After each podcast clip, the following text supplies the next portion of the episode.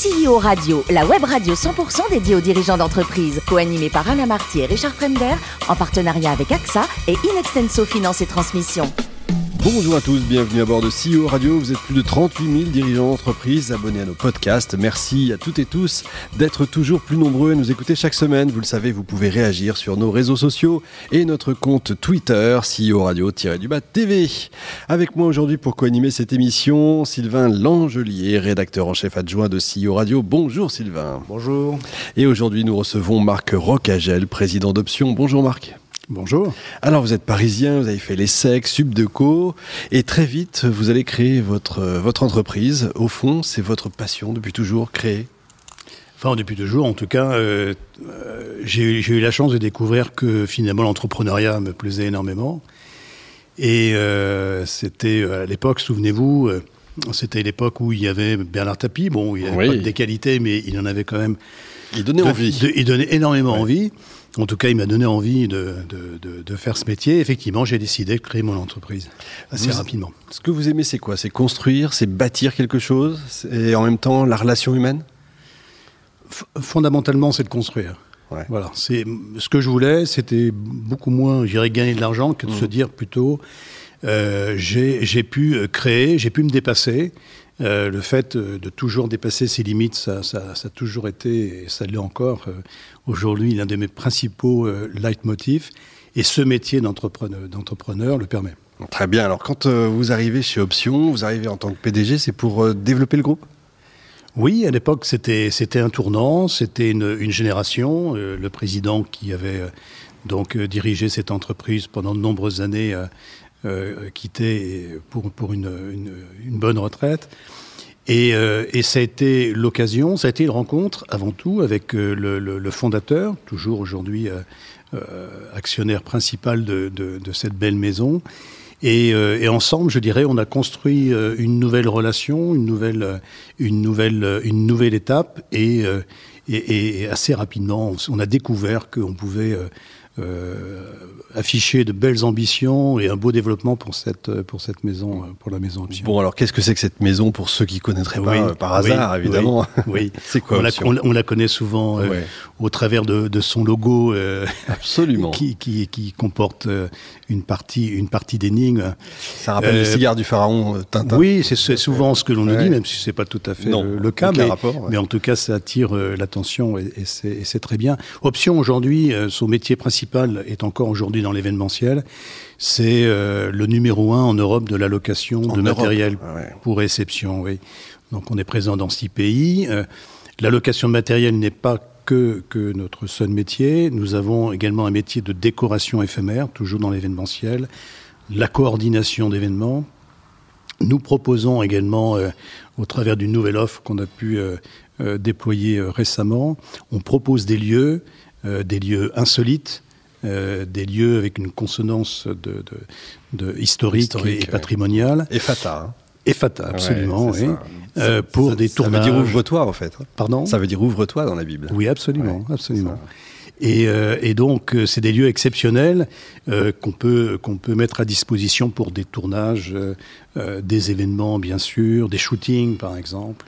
voilà. Ça, c'est le petit dernier de vos métiers. Hein. Ça, c'est le petit dernier. Il y en a encore un autre aussi qui est assez singulier et qui la rencontre un, un très vif succès, qui n'est pas dans l'événementiel, qui est vraiment une diversification à part entière euh, qui a émergé en, plein Covid, peut-être qu'on en reparlera, mais, mais qui a été source d'inspiration pour nous, et qui s'appelle Option Solution. Et Option Solution euh, a vocation d'intervenir pour les métiers de la restauration qui, si vous connaissez l'actualité de la loi AGEC, euh, oblige, par exemple, la, la restauration rapide à euh, proposer des contenants pour les consommations sur place à imposer donc des, des, des contenants euh, réutilisables, donc euh, dans le but de faire disparaître les, les, déchets et surtout les déchets plastiques.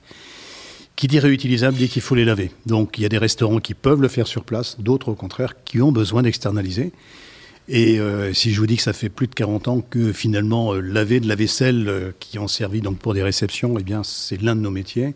Bien sûr, on a compris qu'on avait un rôle à jouer important pour pour ce nouveau besoin à destination de la transition écologique. Ça semble une évidence, évidemment. Aujourd'hui, Option, c'est combien de salariés? À peu près 900 salariés. Pas mal. Et chiffre d'affaires, on peut savoir? C'est secret. c'est nos secrets, mais, mais, mais en tout cas, c'est un, ça va bien. chiffre d'affaires, ça va bien. Sylvain.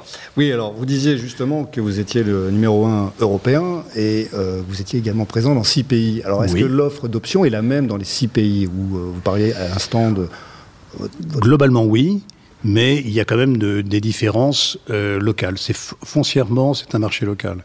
Et même en France, par exemple. Mhm. Euh, nos clients, euh, je ne sais pas, à Toulouse, vont pas avoir les mêmes appétences de matériel que euh, ceux que l'on va rencontrer à Nice, par exemple. D'accord, donc vous adaptez le matériel aussi localement Il y a autant de catalogues et de propositions de matériel que de, que de points sur lesquels nous sommes présents. D'accord. Alors tout à l'heure, vous parliez également du Covid. Comment, comment vous avez passé le cap, vous, du Covid? Le Covid a été bien sûr très, très impactant hein, pour tout le secteur de l'événementiel.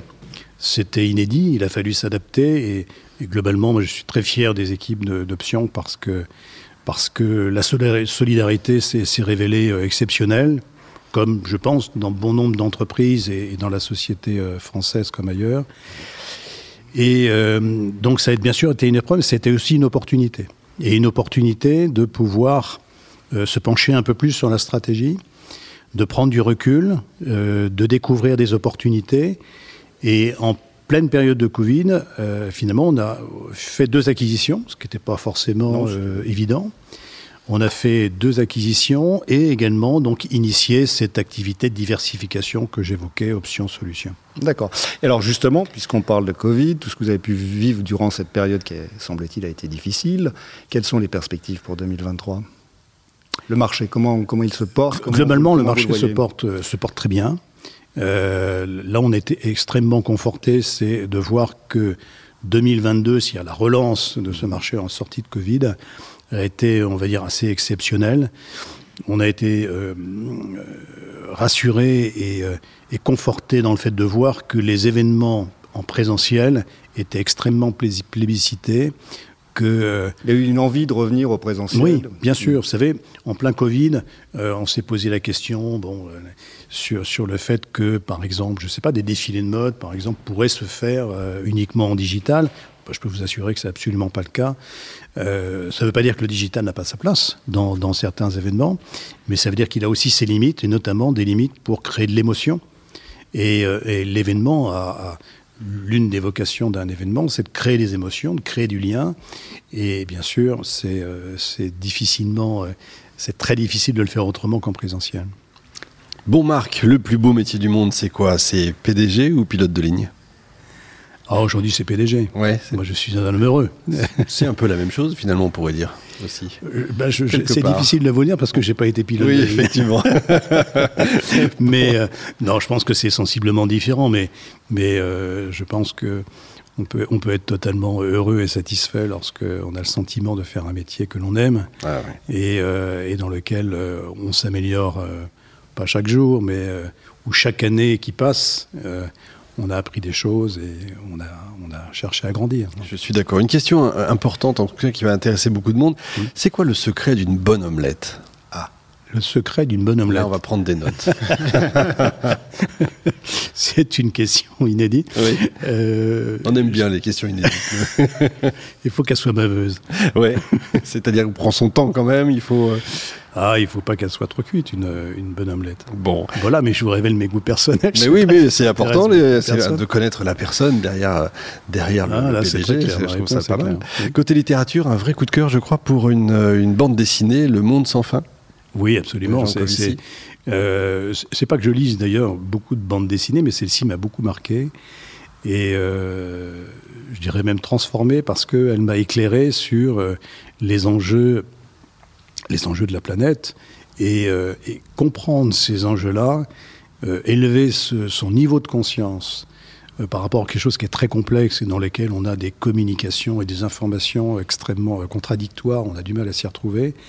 Avoir quelqu'un avec Jean-Marc Jancovici qui, enfin, même s'il n'apporte pas toutes les solutions hein, dans sa BD, euh, ça sera peut-être le prochain, euh, le prochain numéro, j'espère, en tout cas, avec impatience.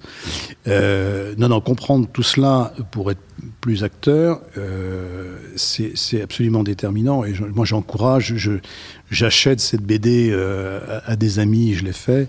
Et euh, voilà, parce que si tout le monde l'avait lu, je crois que peut-être qu'il y aurait beaucoup de mm. comportements qui auraient déjà changé. Et pour finir, Action contre la faim, le VVF, WWF, WWF, c'est important pour vous? Oui, bien sûr.